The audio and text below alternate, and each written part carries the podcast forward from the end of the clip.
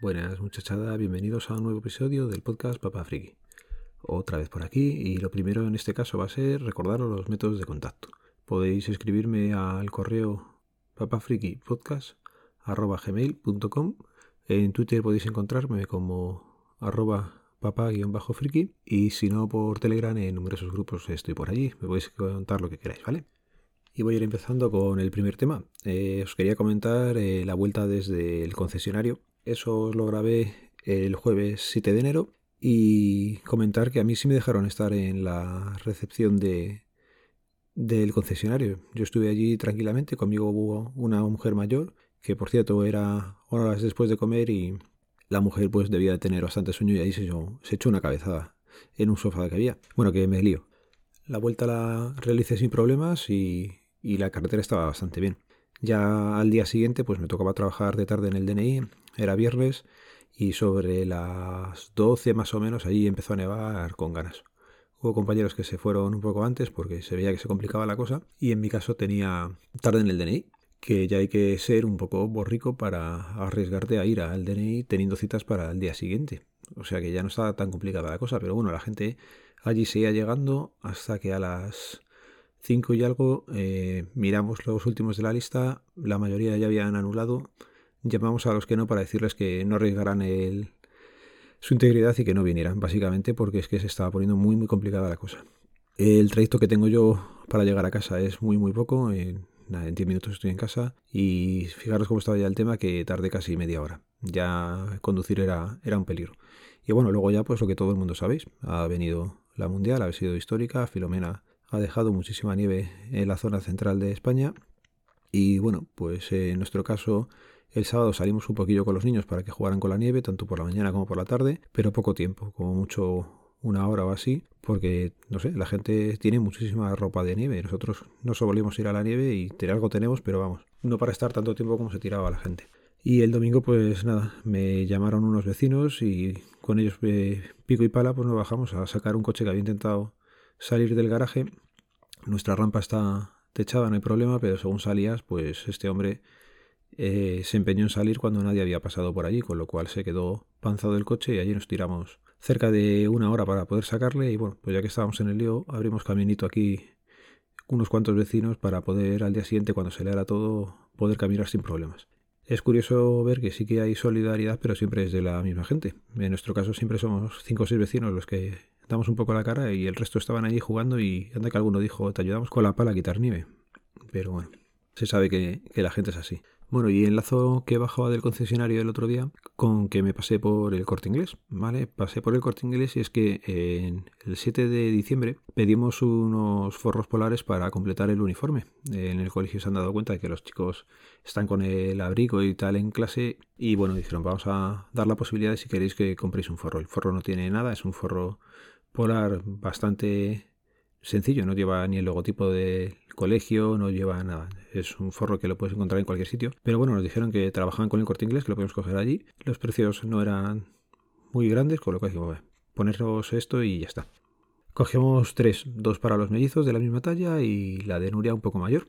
Me comentaron pues eso que hacían el pedido, que no se dejaba pagado ahí y que ya me llamarían para, para poder recogerlo. Bueno, pues eh, ellos no me han llamado, me llegó un SMS de que ya estaban dos, los pequeños, y que podía pasar a recogerlo. Y bueno, pues a ver si tienen también el de la mayor y paso y lo recojo.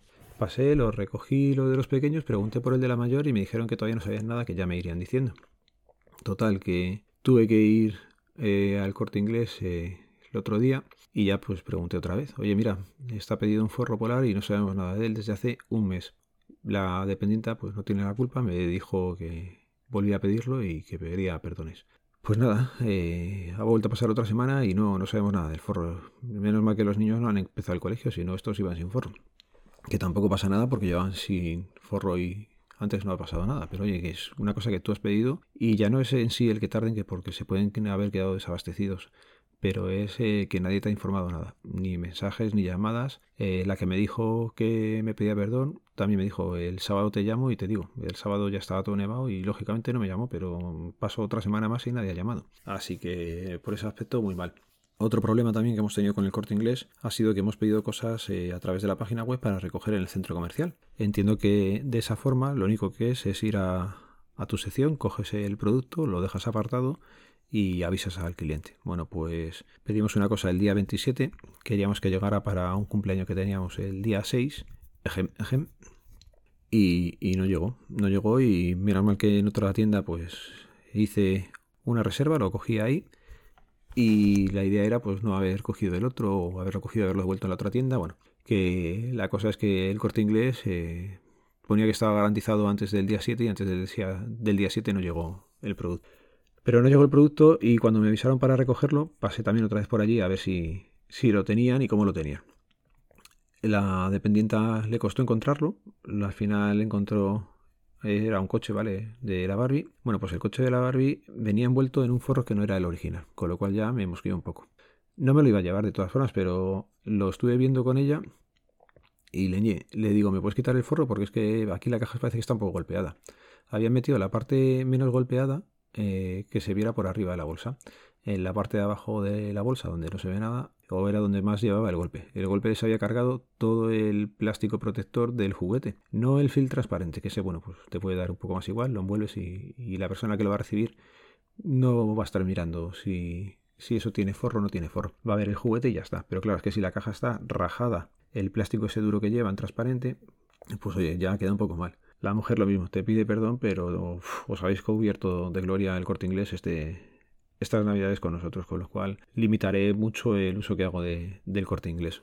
Porque he visto que ni se puede confiar en los plazos de entrega y luego dejan, dejan que desear. No, no ha sido una experiencia buena estas navidades con ellos. Bueno, que me lío.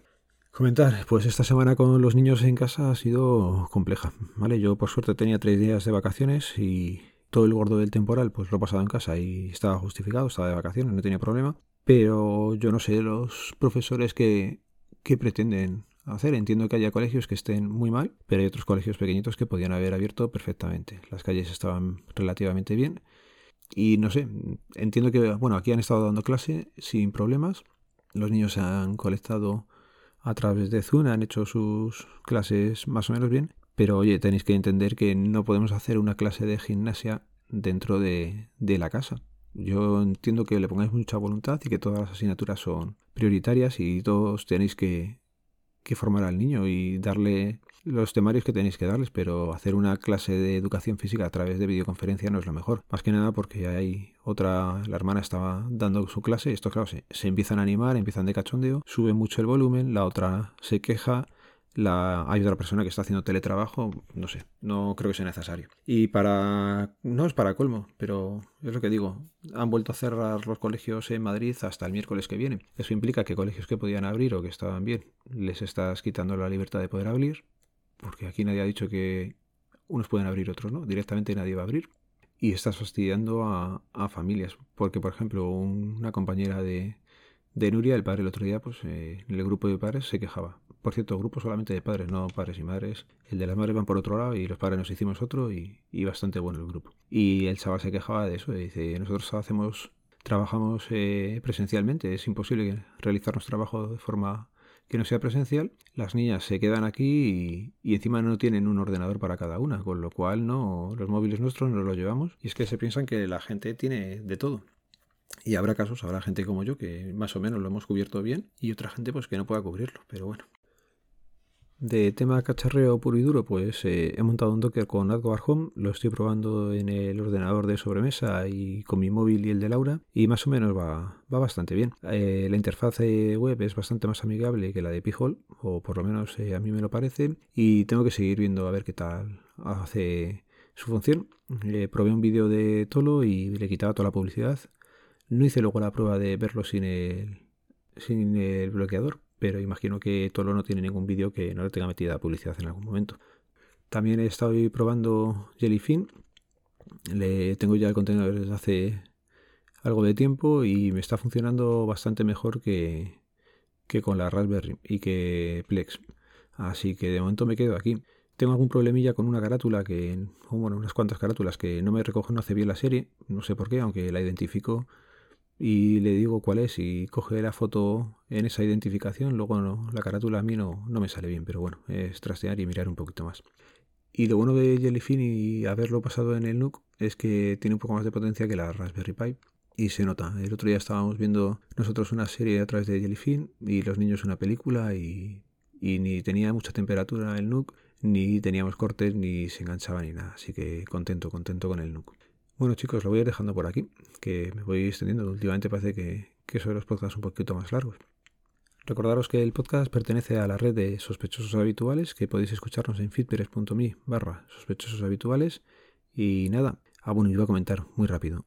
Ya he visto todo lo que tenía que ver en, en el DNI. El otro día estaba un chino quejándose. No había visto un chino quejarse en la vida. Bueno, pues nos estaba llamando racistas y gritando. No lo había visto en la vida. Venga, un saludo, nos vemos, nos leemos, nos escuchamos. Adiós.